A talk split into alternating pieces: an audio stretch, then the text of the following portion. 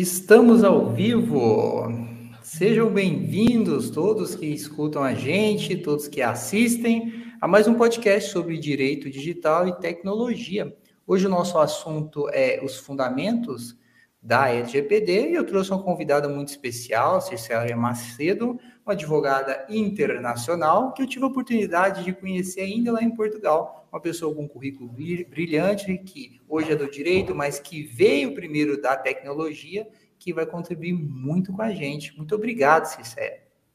Obrigada a você, Rafael. Obrigada a toda a equipe. Estou muito feliz uh, pelo convite e espero agregar muito, um pouquinho, né, de acordo com as minhas áreas de formação, TI e direito, sobre os fundamentos da LGPD, a tão aguardada LGPD.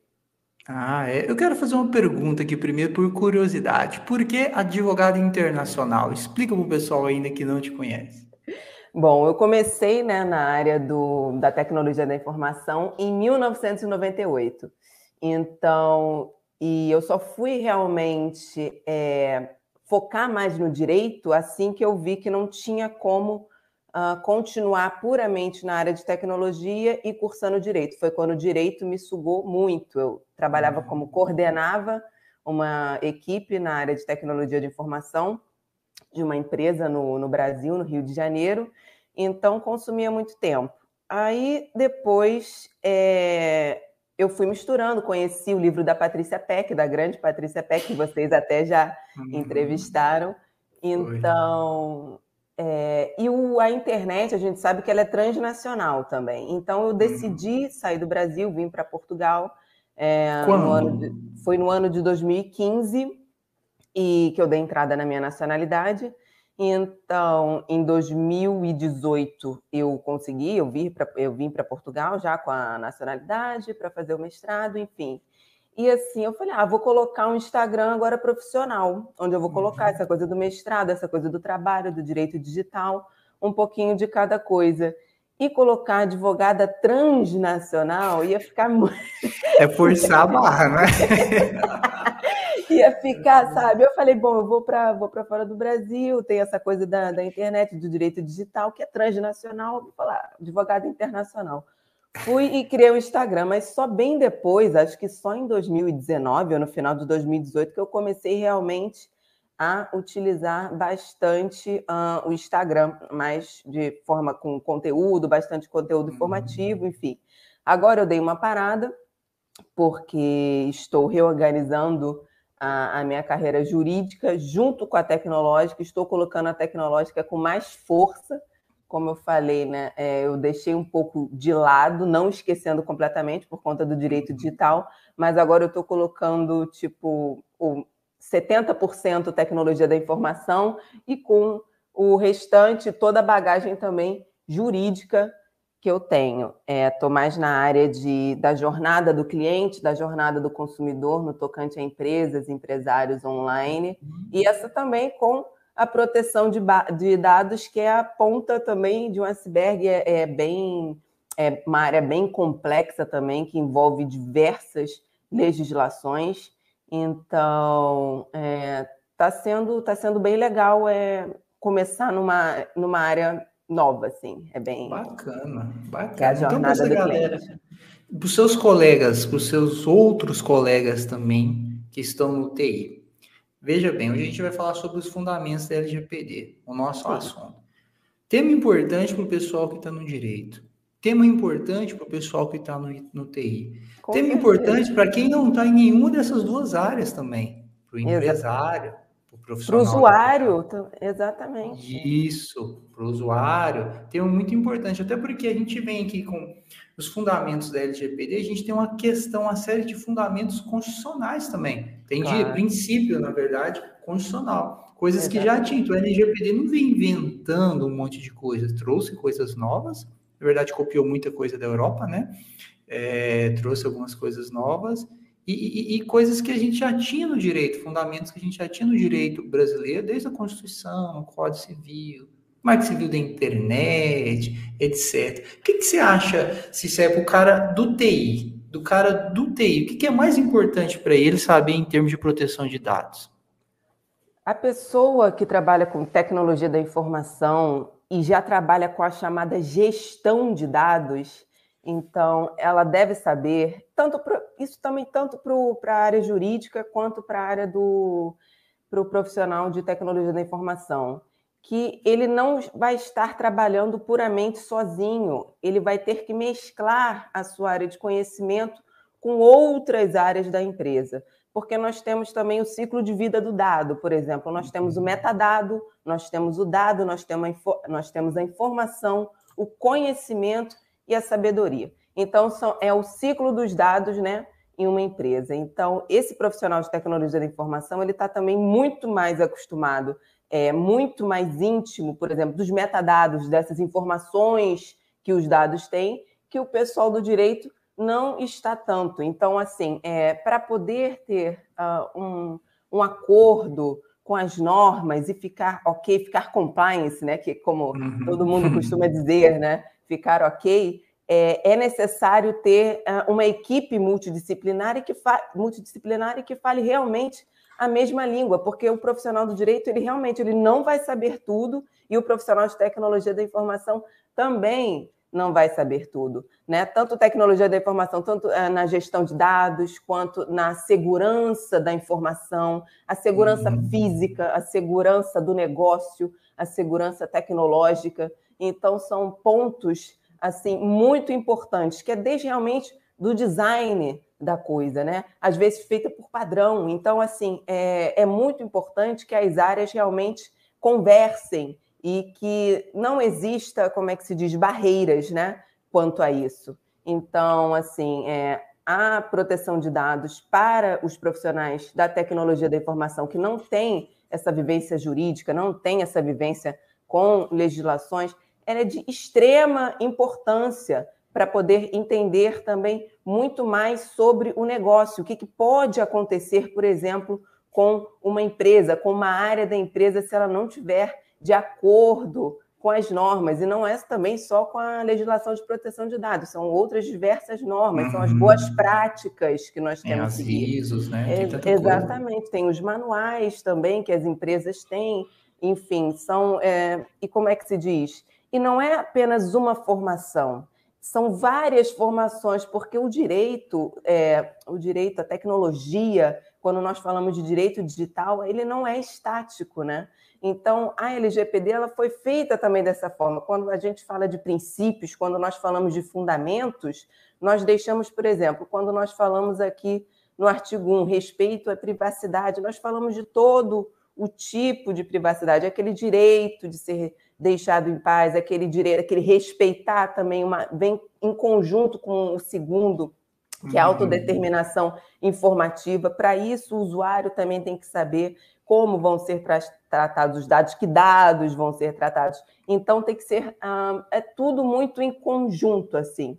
Então, o profissional de TI, ele, ele tem é, é, é uma extrema importância, tanto quanto o profissional jurídico, em trabalhar junto para a coisa realmente dar certo. É, tem uma coisa que você falou lá, logo no início, né? Artigo 2 lá no primeiro inciso já coloca respeito à privacidade. E veja que essa lei traz como fundamento, no seu primeiro inciso, ela já traz privacidade, respeito à privacidade. E aí, o que a gente pode retirar disso, eu penso? Isso aqui não é só da empresa que precisa respeitar a privacidade, claro, mas também o utilizador de, ou utilizador, como é dito em Portugal, né, no Brasil, o usuário, né, o titular do dado pessoal, ele tem esse direito à privacidade, ele pode exercê-lo também. Por exemplo, olha aqui, eu já recebi consultas onde o pessoal pergunta, Rafael, é, usar o Tor é proibido? Usar VPN, será que eu tenho alguma ilegalidade? Porque eu estou camuflando a minha identidade. Em algumas situações, se eu uso, por exemplo, Tor mais um VPN, eu fico quase que 100% anônimo, uma dificuldade muito grande de ser identificado. Mas aí eu chamo a atenção, eu vejo, olha, se eu já tenho LGPD falando que todo mundo precisa respeitar a minha privacidade, que eu já tenho um marco civil que fala também da privacidade, se eu tenho na, na minha Constituição que fala também lá no artigo 5 inciso 10, 11, não sei, que fala também desse direito à privacidade. Se eu tenho também o, o, a própria norma civil, o Código Civil, que também fala uns dos direitos da personalidade também, será que eu não posso ficar totalmente anônimo? Será que eu não posso instalar, pegar no meu modo, no meu roteador e colocar já um VPN, porque depois de tudo que entrar dentro daqui todo o acesso que eu fizer dentro do meu computador é totalmente camuflado, totalmente privado? E eu acho que sim. E digo para as pessoas que me consultam, cara, se esconda o máximo que você pode. Não deixa, não deixe tudo na mão da lei, do Estado ou das empresas. Se você quiser se esconder, claro, não vai fazer rolo, né? Não vai fazer rolo. Mas se você quiser, se esconda. Direito à privacidade. Agora, Rafa, com o teletrabalho, então, ah, o uso de VPN se tornou padrão. Então, também é uma questão de segurança do sistema, porque segurança. nós abrimos.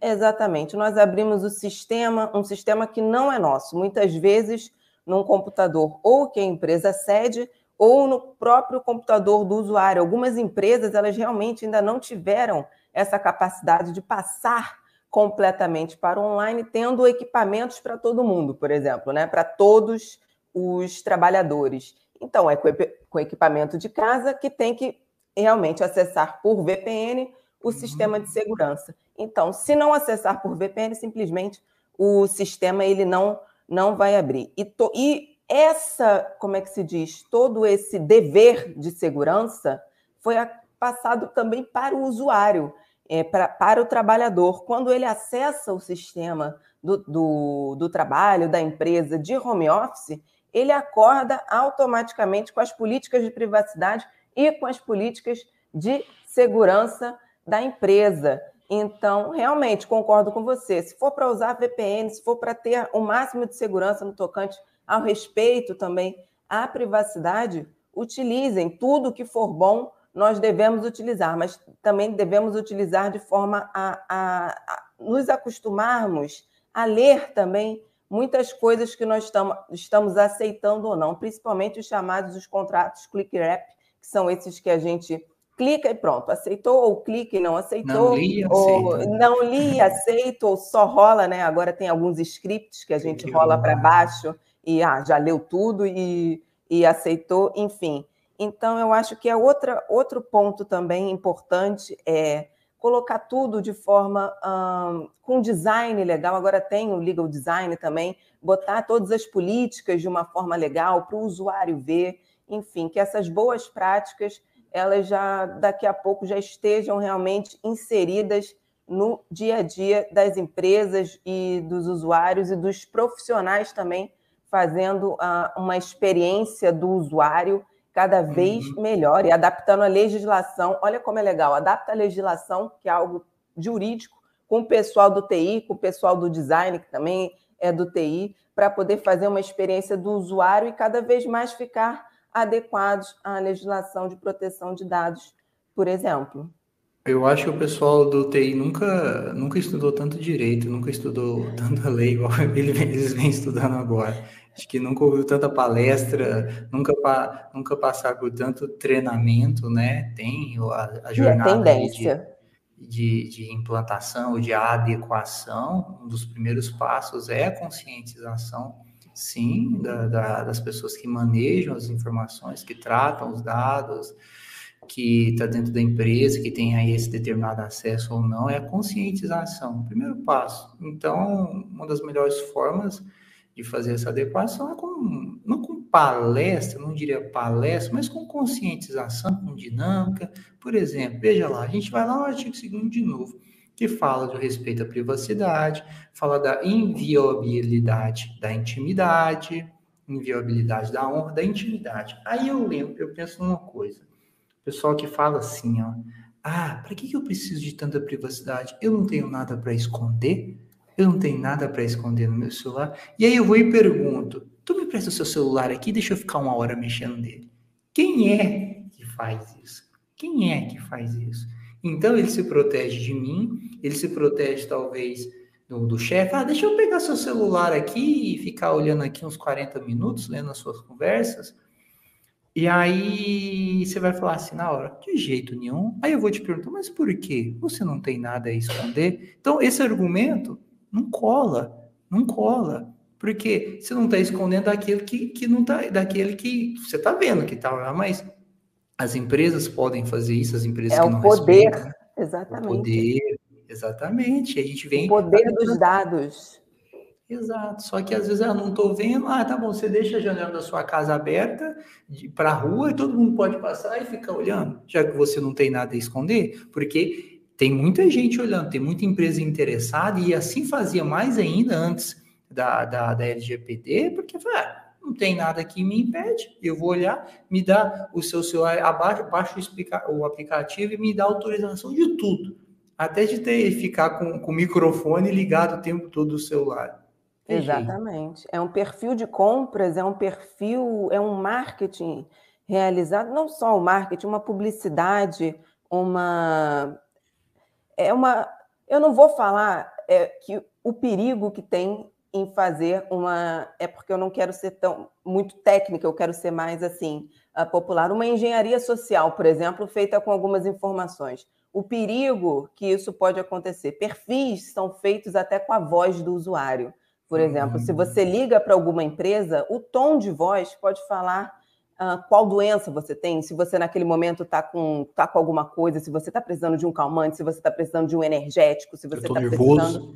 Exatamente, se você está gripado, isso, aquilo. Perfis já são feitos há anos, somente com a voz, com o tom de voz do usuário. Então, às vezes, quando pede para gravar a voz, a autorização para gravar ou para não gravar, simplesmente não é algo tão simples. A pessoa pode realmente fazer um perfil inteiro daquele cidadão, daquele usuário, de acordo com a voz. Então, assim, quando a gente fala de invio, invio, inviolabilidade da intimidade, da honra, da, da imagem, é, é muito mais do que realmente é.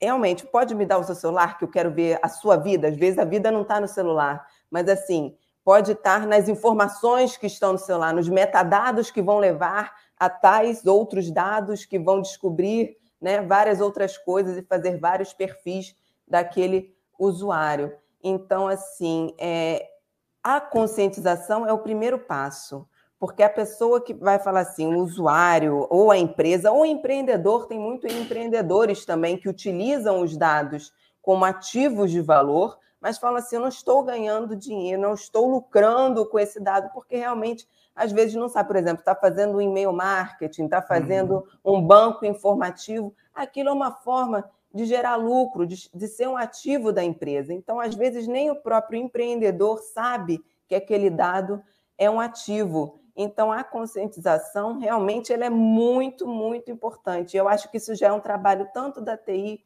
quanto do advogado, quanto de outros usuários também que podem saber um pouco mais, ter um pouco mais de conhecimento, e não custa nada é, partilhar o conhecimento. Tanto é que o próprio comitê de gestor, gestor né, da internet no Brasil, ele se ele foi junto com o Tribunal de Justiça de São Paulo, se uniram para poder realmente explicar aos magistrados, explicar a todo mundo um pouco mais sobre direito digital, porque realmente é tão é uma coisa que realmente a gente não aprende na faculdade, né? São vários detalhes, são várias áreas, enfim. Não era obrigatório, né?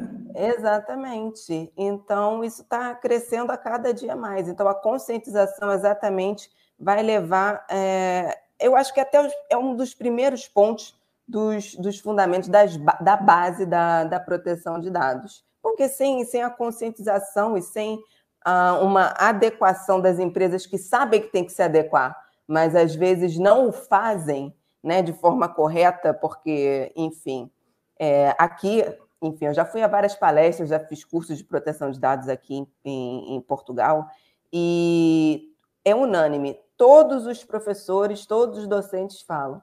É, a Alemanha é um dos países que mais deu certo. Por quê? Por causa das coimas por causa do, do tamanho das multas que lá tem, que são enormes, são milionárias. É, Alemanha, França, enfim. É, então, aqui eles têm uma educação por, por multas, né? se a empresa funciona, realmente ela se não se adequa pela legislação que teve aquele prazo para se adequar, então vai se adequar ou vai acabar quebrando por causa das multas, caso não se adeque. É. Então é ou vai ou não vai. Aqui as coisas funcionam, por exemplo, é, dessa forma. Vamos ver como que vai ser aqui no Brasil a partir de agosto. Vamos ver se de fato assim, eu não quero que a autoridade saia multando, canetando todo mundo, mas eu acho que eu tenho certeza que todo mundo deseja que essas empresas se adequem. E aquelas, por exemplo, que não se adequar, ela vai sair do mercado, seja pelas multas, seja pelo o nível de privacidade, de tecnologia, daí de utilização e da, das diretrizes da LGPD de aplicação, então ela vai acabar saindo no mercado. E aí lá a gente volta para o artigo 2 que fala também desenvolvimento tecnológico, inovação. Se a empresa que não inovar para tratar os dados, ou que já tem uma base de dados e não utilizar essa inovação para entregar um produto, entregar um serviço, com a minimização de utilização desses dados, utilizar só o suficiente, vai sair do mercado, seja pelas coimas, seja pelas multas, seja pela cultura. A Alemanha tem uma cultura totalmente diferente e o europeu em geral de privacidade. Porque se a gente for olhar lá uma das exceções, né, é, do, do consentimento, na verdade,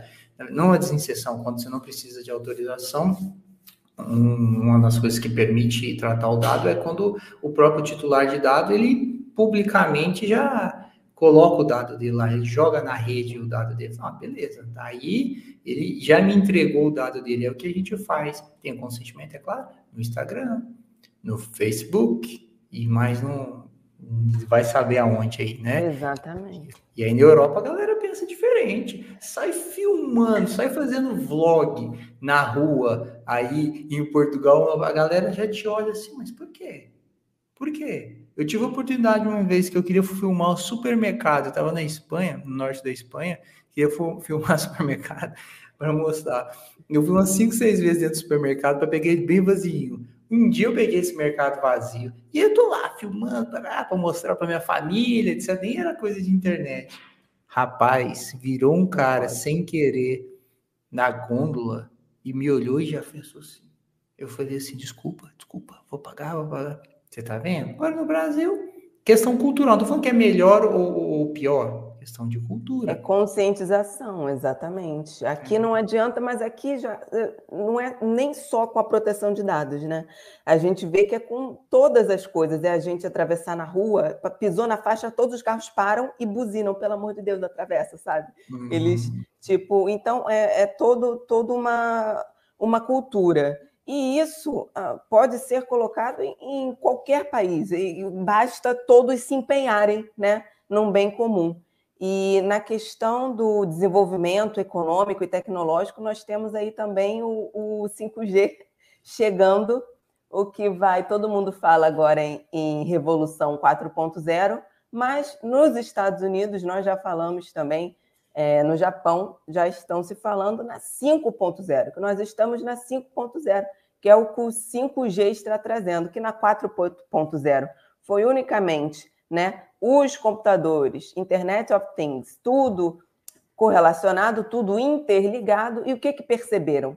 Perceberam que necessitava realmente do componente humano, necessitavam da cognição humana para funcionar, para as coisas funcionarem melhor. Então, com 5G, tudo vai ser mais rápido, obviamente não vai substituir o 4G. Eu já vi essa semana, eu olhei uns gráficos, né? E pelo menos até 2000 2026 ou 2028 ainda vai ter um pouco mais de 4G, não vai substituir completamente, mas está chegando é com força. Aqui já está em leilão. E o que, que isso vai mudar? Vai mudar na proteção de dados? Mudar não vai, mas vai ter que se adequar. As empresas elas vão ter que se adequar e as pessoas, os usuários também. Por quê? Porque vão ser, é, vão necessitar de mais profissionais tanto da tecnologia da informação como qualquer outro profissional que esteja mais é, interligado, mais íntimo das tecnologias e também da proteção de dados, enfim, os empregos eles não vão, não vão obviamente é, acabar, mas eles vão se adaptar, ou seja, a gente vai ter que cada vez mais utilizar máquinas, utilizar computadores, colocar nossos dados online. Isso, uhum. então, é, o desenvolvimento econômico e tecnológico ele vem com muita força e em 2020 ele cresceu demais por conta da situação crítica, né, da crise, né, que todo mundo viveu, está vivendo. E assim, é, não tem, eu não vejo, eu e algumas, algumas pessoas também que eu vejo comentar sobre isso, nós não vemos uma volta ao status né, anterior, não existe essa volta mais. É, é, vai ser uma realidade educação à distância, ou be-learning, ou e-learning, né? uma coisa híbrida, uma coisa 100% digital.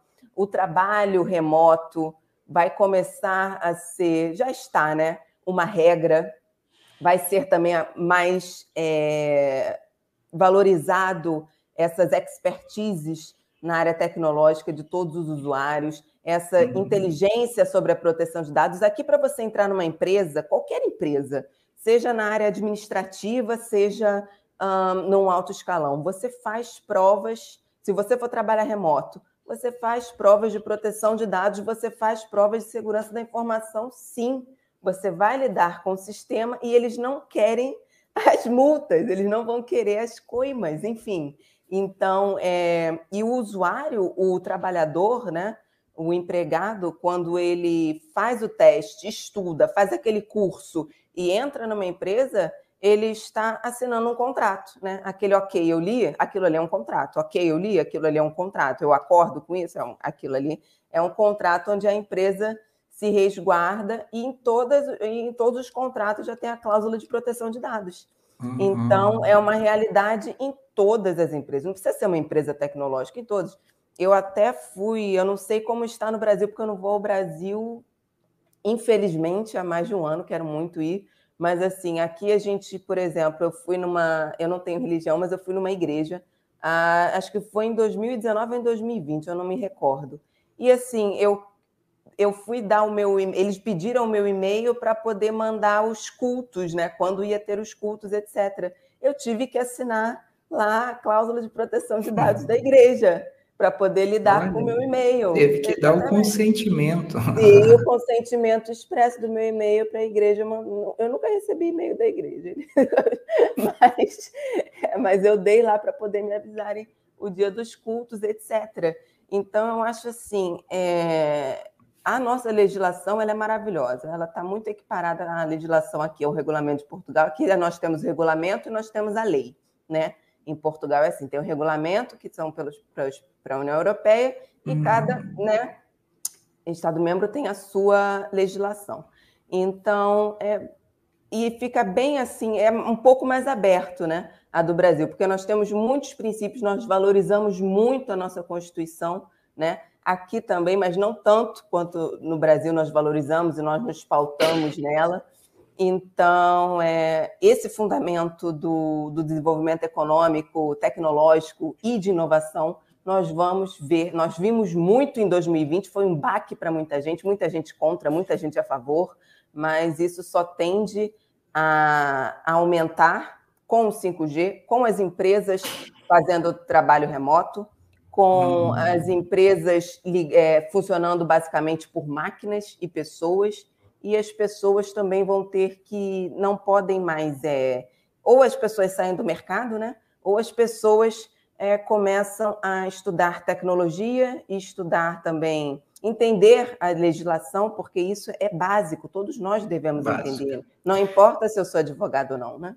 É, eu quero fazer um, um recorte aqui fazer uma chamadinha para ação, Circeia. Quem estiver assistindo a gente, seja ao vivo, seja gravado, deixa o like, dá um, um joinha, se inscreva. Você que está no Spotify, tá ouvindo, tá legal, não tá? Vai lá depois no YouTube, Direito Digital Cash, se inscreve lá. Toda semana, Circeia. A nossa proposta que a gente lançou na última, na último, no último podcast barra live é toda semana vir aqui fazer um, uma conversa, como se fosse um grupo de estudos. O que, que a gente está fazendo hoje? A gente está conversando, está estudando, você está falando coisas, inclusive, que eu não pensava, que você trouxe que eu não sabia. Eu estou vendo a sua visão diante dos fundamentos da LGPD, especialmente aqui do artigo 2 da LGPD. Então, nossa proposta é fazer esse grupo de estudos. Semana que vem, talvez venha o Vitor e o Lucas, talvez venha nós três, venha um convidado. Na próxima semana, talvez venha outra pessoa, daqui uns dias a Circeia volta para a gente ir estudando. Então, quem estiver ouvindo também, se inscreva para não perder isso, que toda quinta-feira, 14 horas, tem um encontro aqui, tem um compromisso. Quer ir conversar com a gente? Você está aí no Spotify, é legal? Gosta muito do Lucas, por exemplo? Vem aqui quinta-feira. Às vezes a gente, a gente bate um papo, conversa, né? Acha o Vitor bonitão? Brincadeira. Vem aqui e conversa tá bom? E também para quem quiser, aqui é um, a gente sempre pensou, o Cicero no DDCast como uma comunidade, a gente fez o, o, o lançou o e-book, fez o, a chamada, o Call for Papers, onde você nos prestigiou, nos brindou com um artigo, e a gente já publicou. A gente já abriu espaço no Instagram também, eu não, eu não tenho certeza, eu acho que você já participou também. Então, quem quiser vir falar aqui com a gente, entra no nosso grupo do Telegram, tem o grupo que está já na descrição, para acompanhar, a gente vai jogar lá. Às vezes você gosta do DDCast, quer vir aqui bater um papo, quer vir aqui participar do nosso grupo de estudos. Talvez você manja muito dos princípios da LGPD. Semana que vem você vem aqui falar sobre os princípios da LGPD com a gente. Ajudar, porque a gente não sabe tudo, né, Cicero? Não sabe tudo. Não, é, é não dá, não tem como. E essa é difícil, é tanta coisa. É, é TI, é direito constitucional, é direito telecomunicações, telecomunicação, administrativo. Pensa, quando começarem as multas, né? A gente vai ter NPD, por exemplo, um órgão federal, um órgão federal é que está regido pela legislação federal e ela tem que seguir todo o procedimento administrativo lá que é regido por lei federal. Se descumprir qualquer procedimento, pode vir o advogado lá e tentar a anulação dessa multa, que é um ato administrativo. Então, a gente vai precisar de profissional que entenda da, da proteção de dados, que entenda onde é e por que que essa empresa foi autuada, às vezes foi só advertida, alguém que entenda de processo administrativo, se der ruim, talvez vai precisar depois alguém para tentar acabar, cancelar ou diminuir essa multa na parte judicial, advogado especialista em contencioso. A gente precisa do DPO também para orientar e evitar que isso tudo nem vai para multa, não vai para nada, para orientar e prestar um bom serviço em conformidade. Olha a pancada de gente. Se a gente não vir aqui toda quinta-feira para estudar e trazer gente, não tem jeito, não quer muita coisa. É, é verdade, é foi uma coisa. grande sacada, uma grande ideia. Realmente curtam, compartilhem. Quanto mais pessoas colaborando, realmente melhor, porque é para o conhecimento, é para a informação. Os meninos, os profissionais do Direito Digital Cash realmente têm um conhecimento internacional, é ímpar desde que estavam aqui em Portugal, sempre empenhados em disseminar informação de qualidade, desde quando estavam estudando no mestrado. Realmente é, vale muito, muito a pena. E a gente vê isso, Rafa, nos os elementos né, do direito digital em todas as áreas do direito, né? É. Junto com o direito administrativo, lá no contencioso. Então, assim, é, para todas as áreas do direito, nós podemos encaixar o direito digital e também a proteção de dados, ela está em, em todos os lugares, assim, e vai ser cada vez mais importante, principalmente também tanto para os profissionais do direito quanto para os profissionais da tecnologia da informação. Não Isso. vai faltar trabalho, mas tem que se capacitar, tem que se atualizar e é realmente ninguém sabe tudo. Então, quanto mais conversar, quanto mais participar de, de conversas com informações que vêm com várias visões multidisciplinares. Isso isso vai enriquecer realmente é, a carreira de todo mundo. E esse é o novo profissional. Esse é um profissional que não é tão novo, mas ele deu uma guinada em 2020 e cada vez vai né, ascender cada vez mais.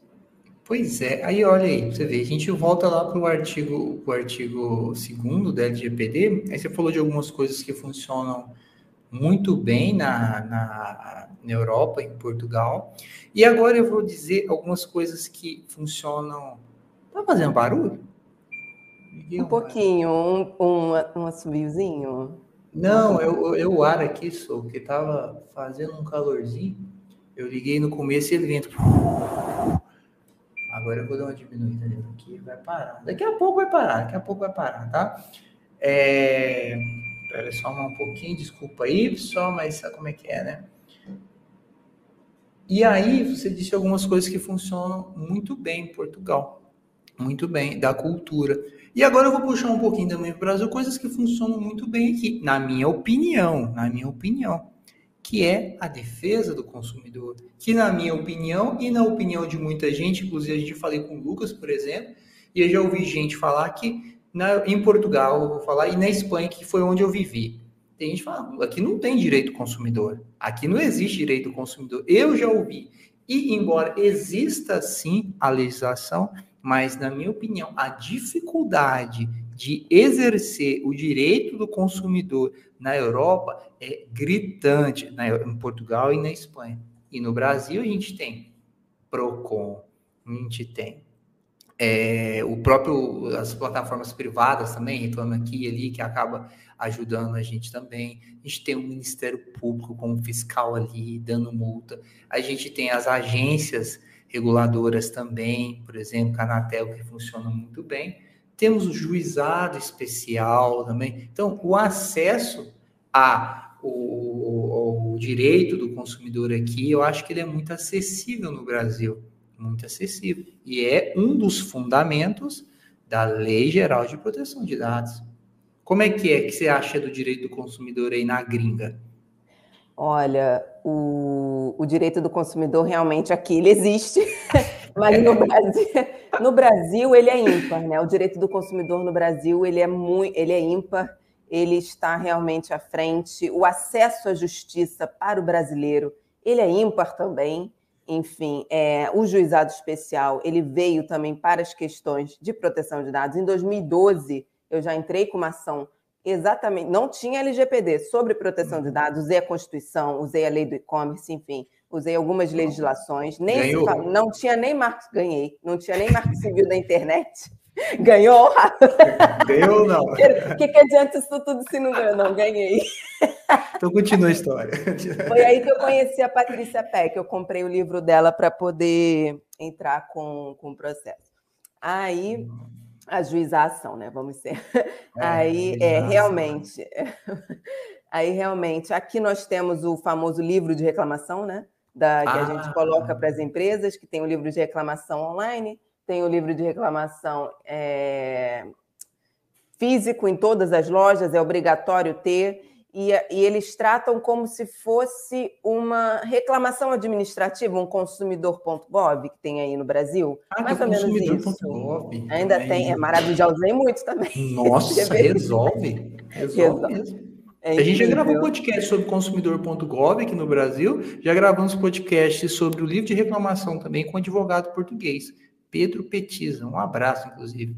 Já é... Não conheço, mas é mas assim, é, as empresas respondem, são céleres, responder é uma coisa, solucionar é outra. Então, assim, realmente fazem de. Eu tô, estou falando a minha experiência, né? É, fazem de tudo para demorar as solicitações. No Brasil é mais célere, quando a gente aciona, né? Administrativo é uma coisa, mas quando a gente aciona, na administrativo que eu digo é quando a gente não, não atingiu, não foi através de nenhuma plataforma, foi somente pegando protocolo, isso aquilo, é uma coisa. Uhum. A partir do momento que nós acionamos ou o PROCON, ou consumidor.gov, ou a área de mediação de conflitos, aí a empresa costuma resolver, costuma dar a proposta de acordo, acabou ali. Enfim, aqui não, aqui a justiça é diferente para conseguir gratuidade, aqui os advogados são realmente caros, então é, é, é completamente diferente o direito do consumidor aqui. É, não é completamente diferente a legislação em si, mas os trâmites são um pouco mais burocráticos, posso falar dessa forma. E no Brasil, não. No Brasil é, é, é, é muito bom, é muito facilitado, a pessoa pode ir à vontade no juizado especial, pode pela internet, enfim, pode ter os seus direitos garantidos com com maior facilidade, por incrível que pareça, porque nós achamos, quando nós estamos no Brasil, nós achamos que é um antro né, de, de demora, disso, daquilo, mas de burocracia, mas realmente existem burocracias também fora do Brasil, Ixi. muitas burocracias. Quem uhum. mora aqui sabe disso.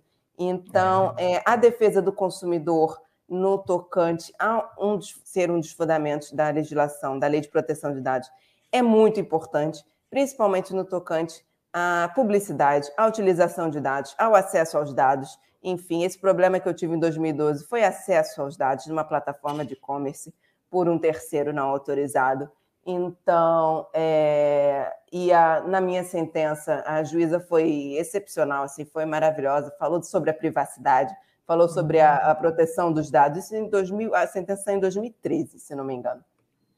É, mas eu comecei a ação em 2012.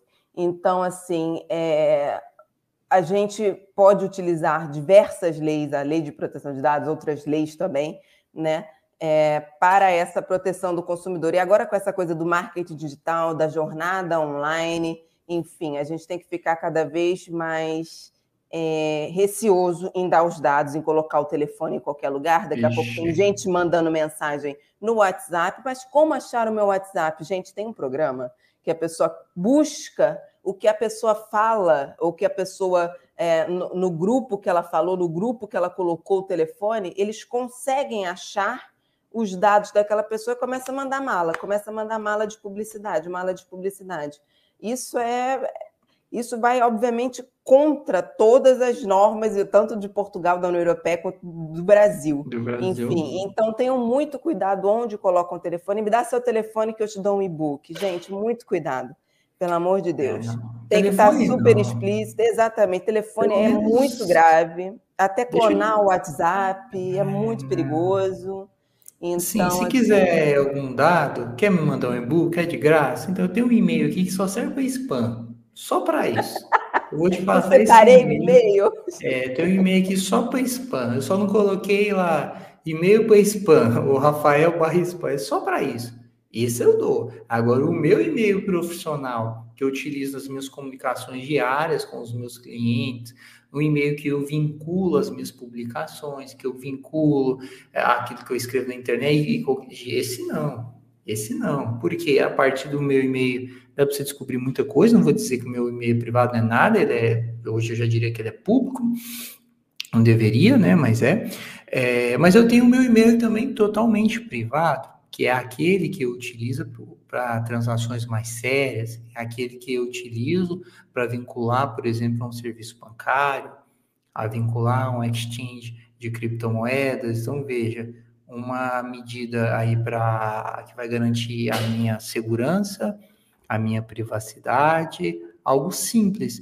Lembra lá no, do, do primeiro inciso, né? O respeito à privacidade, mas eu também é mesmo, mais ou menos assim você tem que é, você tem direito ao respeito, mas se deu respeito também, mais ou menos. Você tem direito ao respeito à sua, à sua privacidade, mas cuide da sua privacidade. Vai dar o telefone para pegar o e-book? Mas nunca. Mas é nunca. Para eu dar o telefone, você tem que me oferecer uma coisa muito boa para eu te passar meu telefone. Não é fácil assim, não. Paga pelo menos um sorvetinho, assim. Não dá, não. É e tem uma coisa importante aqui, a gente voltando, é, voltando, a gente não saiu, né, do artigo segundo aí da LGPD, é a dignidade. A dignidade também é um fundamento. E aí eu vou tentar ilustrar com a historinha que eu ouvi de um professor, de um professor que fazia os comentários da lei geral da LGPD, e ele contou uma história que ele leu em algum lugar, disse que ia colocar a fonte, mas não colocou, de uma pessoa é, da Inglaterra, uma cidadã da Inglaterra, que, utilizadora do Tinder, e disse que é, o que aparecia, as pessoas que apareciam para ela, ela não estava gostando muito e estava achando muito estranho, porque no começo era de um jeito, tinha uma colega dela que tinha um, um sucesso muito grande, estrondoso no Tinder, e ela falou, não, beleza, o que, que é, o que, que é que tem nesse Tinder? Por que, que esse perfil de pessoa está aparecendo para mim? O que, que ela fez? Utilizou o seu direito e falou: Ó, oh, Tinder, que, que, dado que você tem aí? Eu quero usar o meu direito de que, que dado que você tem? Eu quero saber o meu perfil.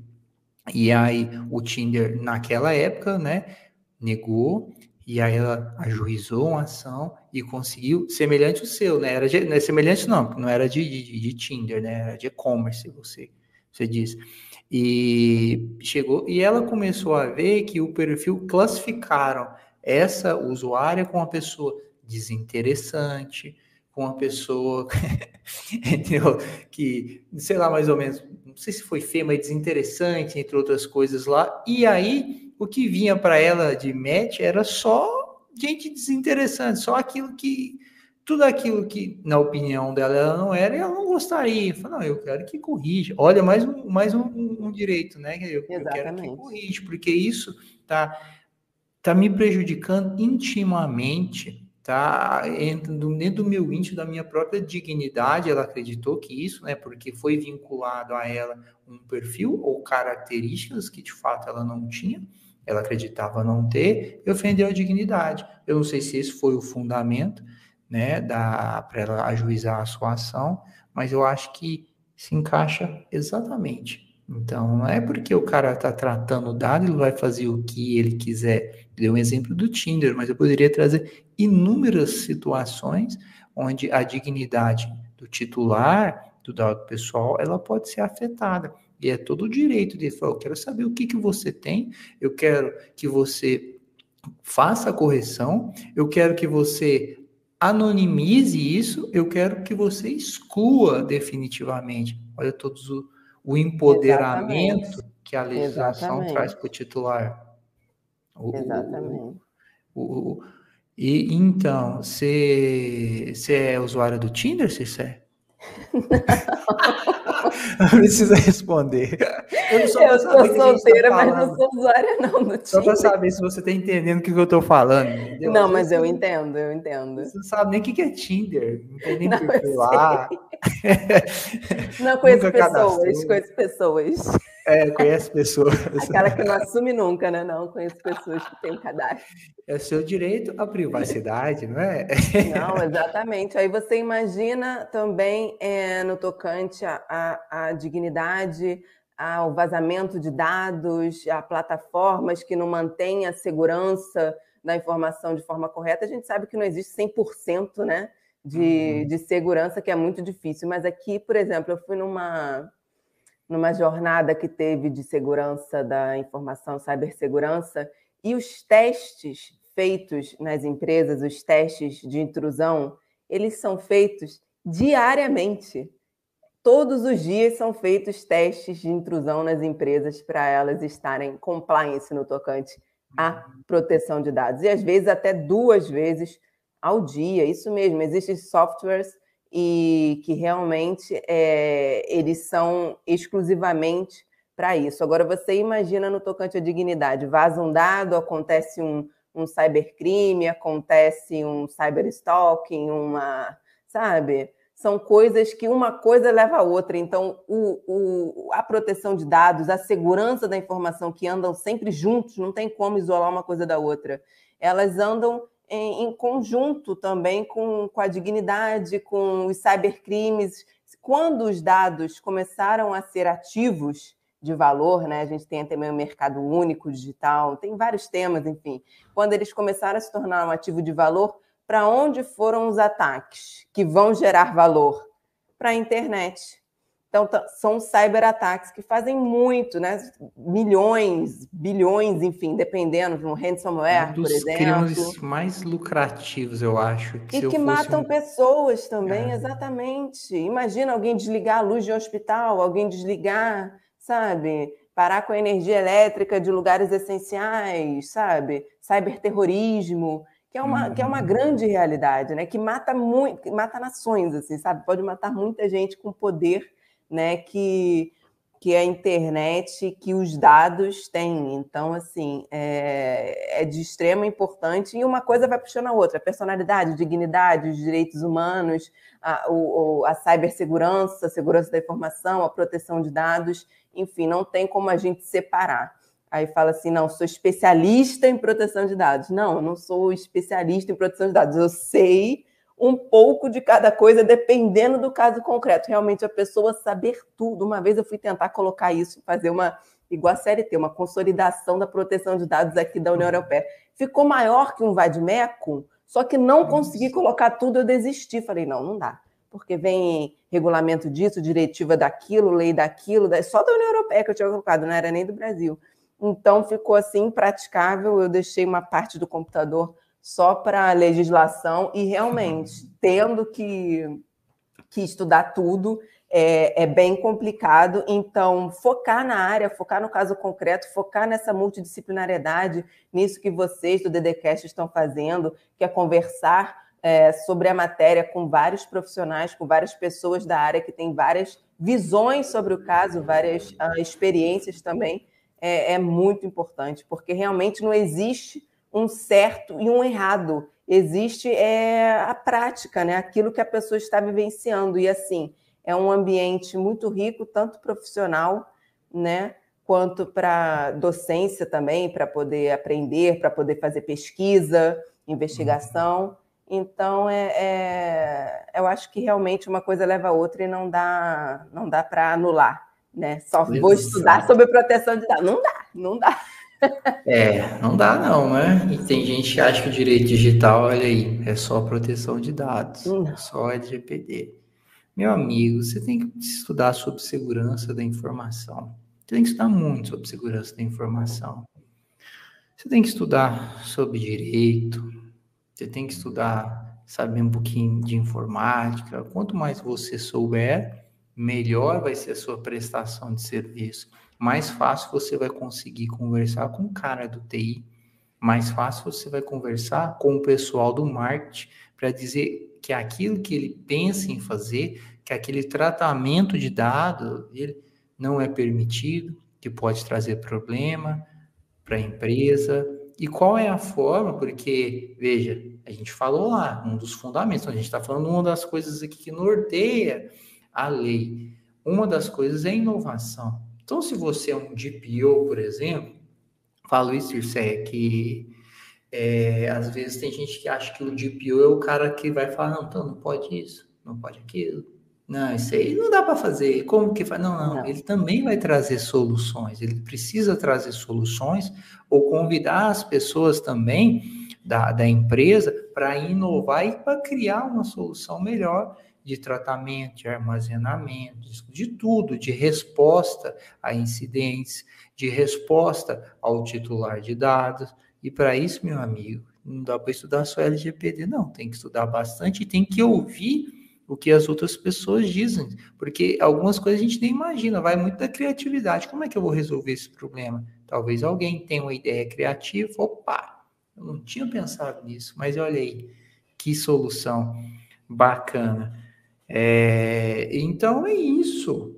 Eu gostei muito do papo. Hoje eu conversei com Circeia Macedo, a advogada internacional. Qual é o seu Instagram, suas redes, para quem quiser te seguir? Ah, eu amei, passou rápido, adorei o convite. Espero colaborar sempre que vocês precisarem. É um grande prazer. É, meu Instagram é advogada internacional e meu site é circeiamacedo.com.br.